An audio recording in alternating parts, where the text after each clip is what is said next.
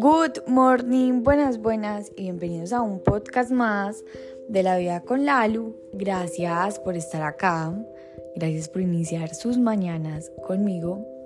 Bueno, yo no sé si a ustedes les parece, pero les voy a hablar como de un pensamiento muy puntual en el cual yo he trabajado un poco porque mm, yo caí en esa dinámica y el hecho de que yo haya estado en esa dinámica y tenga como esta perspectiva sobre eso no quiere decir que esté bien o mal, simplemente es como algo con lo que ya no resueno em, y que en algún momento estuve como tan sumergida en ese pensamiento, siento que me hizo tanto daño que por eso... he como gestionado o piloteado o transitado ese estado. En el 2020 yo me casé mucho, siento que estaba como en la era, o bueno, siento que en ese momento todavía estamos eh, en la era de la productividad y que cuando nosotros decimos que tenemos tiempo libre o cuando tenemos no cuando lo decimos solamente, sino cuando sentimos que tenemos tiempo libre, buscamos algo, una actividad, eh, para que ese espacio libre pues ya no esté libre, sino que estemos haciendo algo. Yo en el 2020, como les dije, eh, me metí en ese mood de la productividad porque ah, estaban pasando muchas cosas en mi vida. O sea, el 2020 y el 2021 para mí fueron detonantes para empezar a ocuparme un poco más de mí y no tanto en el mundo exterior porque yo señalaba mucho eh, lo que pasaba las situaciones que pasaban y me ponía mucho en el papel de víctima. Em, en el 2020 fue como cuando yo me sumergí en ese mundo de la productividad, pero en el 2021 hasta mitad de año, que fue uno, pasaron cosas que de verdad me hicieron a mí cuestionar mucho en cómo estaba viviendo, que yo dije, fue madre, yo no puedo seguir viviendo así porque esto me va a terminar detonando en algo mental, en una depresión o en una ansiedad. Eh, bueno, yo sentía que estaba como a un paso de caer en una como en un, en un estado mental que no iba a ser muy saludable para mí.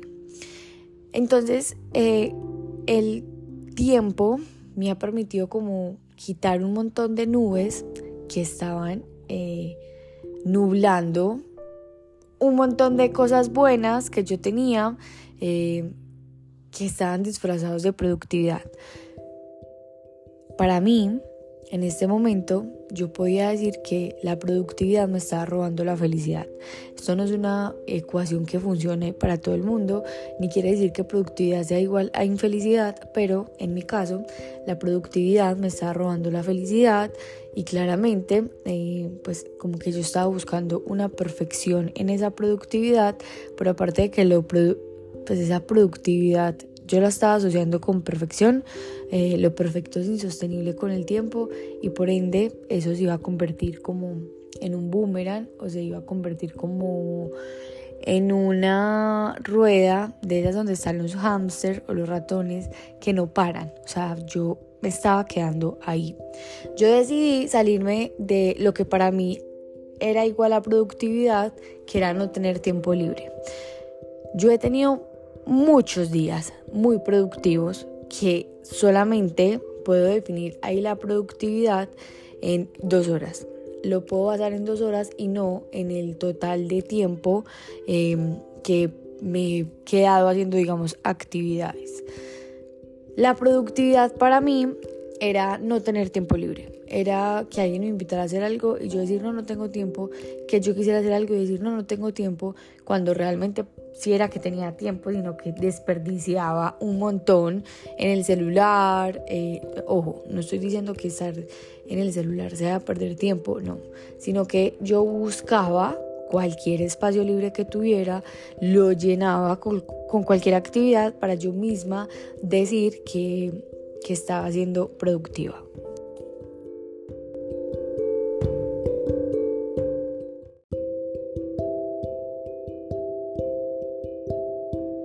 Yo me había sumergido como en esa carrera de la rata, tomando decisiones productivas, pero no decisiones que me hicieran felices. Eran decisiones productivas, pero eran insostenibles porque eh, aunque mm, sea muy cliché o parezca cliché decir que nosotros vinimos a este mundo a ser felices, pues es verdad. O sea, esa felicidad es un estilo de vida, es un estado en el que uno decide entrar todos los días, así esté pasando por situaciones incómodas, lo que sea. Em, cuando nosotros no estamos satisfechos con lo que hacemos, créanme que eso se vuelve insostenible eh, con el tiempo. Entonces yo decidí salirme como de esa dinámica.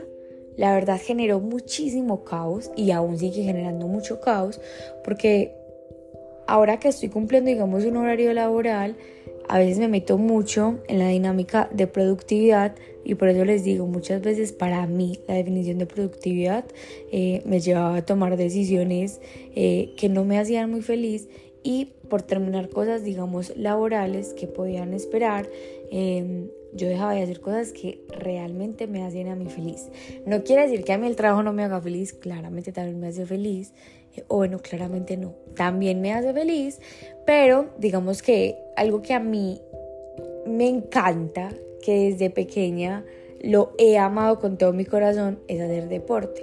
Entonces, mmm, empezaba a tomar decisiones bajo la productividad y decía, no, es que voy a terminar esto, es que eh, esto me corresponde hacerlo eh, ya y nada es tan urgente como uno a veces cree, pero mm, yo era tomando decisiones eh, productivas y no decisiones que me hacían felices. Siempre vamos a encontrar un montón, pero un montón. Ustedes se pueden poner a escribir todas las decisiones productivas que pueden tomar en un día y van a encontrar muchísimas. Y tal vez las que lo hagan felices no van a encontrar muchas y no porque sean pocas las cosas que lo hacen a uno feliz, no, sino que como estamos tan sumergidos en eso de la productividad, nos olvidamos muchas veces de, de ser, por ese hacer. Así que ahí les dejo ese mensaje, por favor, a tomar más decisiones eh, desde esa chispa que nos hace felices, eh, decisiones basadas más en la felicidad y no en la productividad.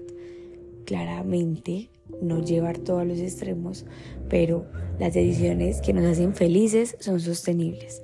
Las decisiones basadas solamente en la productividad, les aseguro que con el tiempo se van a hacer insostenibles. Gracias por estar acá y nos vemos en el próximo episodio de La Vida con Lalo.